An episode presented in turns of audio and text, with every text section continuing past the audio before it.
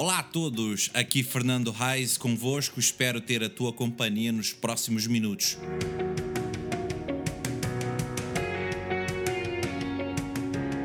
Para este podcast, ou tentativa de podcast. Não, a sério.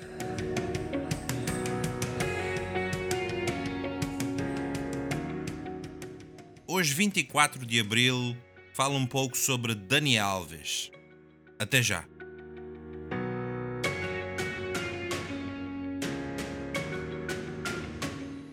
Olá a todos, mais uma vez bem-vindos a este podcast Não a Sério.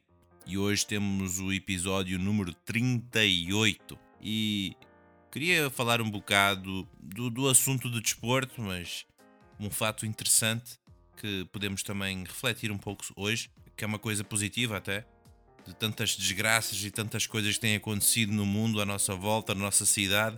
Pelo menos uma coisa boa, interessante e podemos aprender.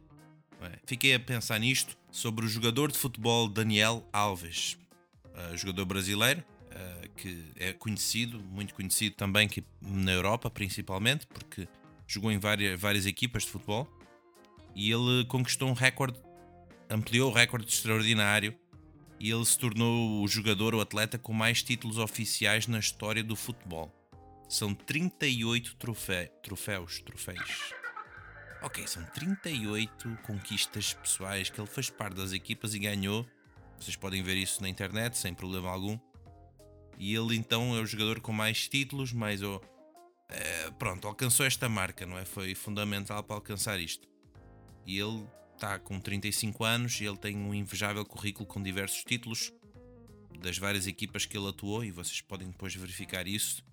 Uh, quando ele veio para a Europa, saiu do Brasil até e, e, ganhou também as, os, os, troféus pela, pela própria seleção brasileira. Uh, e eu achei interessante também uh, uma coisa que, que ele mesmo colocou uh, na, na, na, sua conta da, do Twitter, da rede, da, do Instagram, do Twitter, na rede social dele, pessoal dele, não é? Oficial dele, Daniel Alves. Ele disse uma coisa assim. Vocês podem até confirmar isso depois. Quando você pensar em desistir, lembre que o nordestino da roça do interior de Juazeiro é o, é o, hoje é o maior campeão da história do futebol mundial. Não alimento o meu ego com isso, mas te faço crer que tudo é possível, desde que seu sonho seja maior do que seu medo a falhar. Tenho orgulho, porém não sou orgulhoso, pois tudo o que fiz e que faço é com muito prazer e quero que sirva apenas para demonstrar que você também pode. Mesmo que você não seja o mais talentoso da classe, se a sua disciplina e sua dedicação forem muito maiores do que as suas distrações, você chegará muito mais longe do que os talentosos que nem sabem de onde vêm nem onde querem chegar. E ele daí coloca os meus hashtags você é, é do tamanho do seu sonho. E a outra que também é interessante é Deus no comando, no controle, sempre. Muito interessante. Eu confesso que eu não conheço muito, muito a fundo a história dele, mas ele está a dizer que ele veio de uma cidade do interior, do estado da Bahia, no Brasil, ou seja, uma cidade muito pequenininha, sem muitas perspectivas, e alguém que sai de lá e hoje tem esse reconhecimento, não é? E a gente pode aprender muita coisa com isto, não é? Fiquei a pensar e, uh, e, ele, e ele mesmo, ele, ele põe isto, não é? Que Deus está sempre no comando, ele reconhece Deus uh, na vida dele, Deus é maior. Uh, e me lembrou assim algumas coisas interessantes a respeito disso. Algo, tem muitas passagens interessantes na Bíblia, muitas, muitas, muitas. Mas uma delas diz assim que mas eu, quando estiver com medo, confiarei em ti. Em Deus, cuja palavra louvo, em Deus eu confio e não temerei. Que me poderá fazer o simples mortal? Mesmo quando eu andar por um vale de trevas e morte, não temerei perigo algum, pois tu estás comigo, tua vara e o teu cajado me protegem. Este é conhecido também. O próprio Senhor irá à sua frente estará contigo. Ele nunca o deixará, nunca o abandonará. Não tenha medo, não desanime.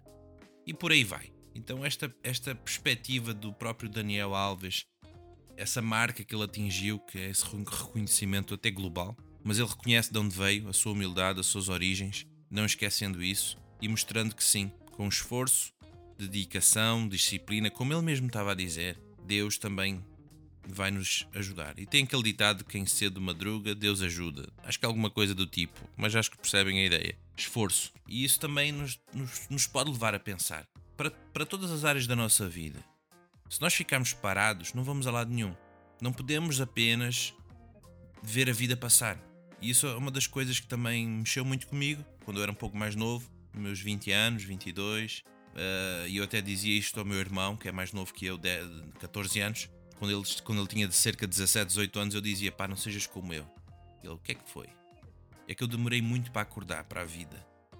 Não é que eu cheguei no estado da perfeição, agora estou super bom, não. Mas eu demorei para acordar, talvez para coisinhas básicas, de correr atrás das coisas e fazer e procurar informações e, e, e, pá, meter a cara nas coisas, percebem? Correr atrás mesmo e ver e fazer a parte toda que temos que fazer e não desistir, não desanimar, persistir. E eu acho que é isso que também que aconteceu com o Daniel Alves, é que ele está a dizer: não desistas, pá. corre atrás, seja de si, não sejas como os outros, não sejas só mais um. Dedicação, uh, foco, não perder isso de vista. É isso, é isso. Isso pode ser, isso estávamos aqui a falar do desporto, da vida dele, mas podemos aplicar isso para qualquer área da nossa vida, especialmente dentro da juventude, dos jovens, não é? Porquê? Porque é aqui que muitas vezes as coisas podem sair do trilho, seja na, na escola, de não querer estudar, não querer trabalhar, ou ou sempre ficar no mesmo trabalho anos e anos e anos, que também não é uma crítica, mas aquela coisa, qual é a tua ambição no sentido positivo? Qual é o teu projeto de vida? O que é que, é que esperas? O que é que gostarias de fazer? São perguntas pertinentes, perguntas que temos que nos fazer lá de vez em quando, para saber para onde é que estamos a ir, onde é que desejamos ir. E aí, como ele mesmo disse, Daniel Alves, que eu também costumo dizer assim, é, é sempre trazer Deus para a história. É não andar por conta própria, não andar por si só porque assim as coisas vão fluir de uma maneira muito melhor, muito melhor mesmo. Pensa um bocado nisto, principalmente jovens que estão na, na, na, assim ainda à busca de alguma coisa, ou ainda vivem com a mãe, com o pai, estão debaixo daquele teto, não é? naquela casa, vocês têm que obedecer. E às vezes pode ser uma coisa dura, mas é, co coisas do tipo assim, pá, estás debaixo aqui da nossa casa e aqui vai, vais, vais, vais dançar conforme a nossa música. Não sei se me entendem. E se não queres, ok.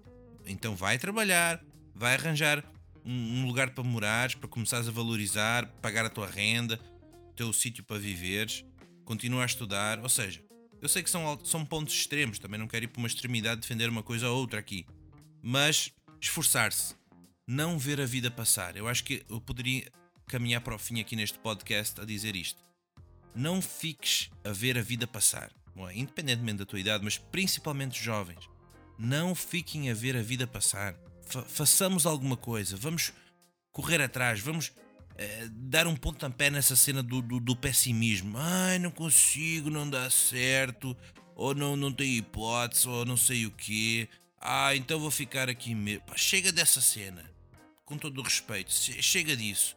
Vamos virar a mesa, vamos pensar de uma outra maneira. Então é isso. Queria pensar um pouco sobre estes assuntos, estes, este, um bocadinho sobre Daniel Alves, não é?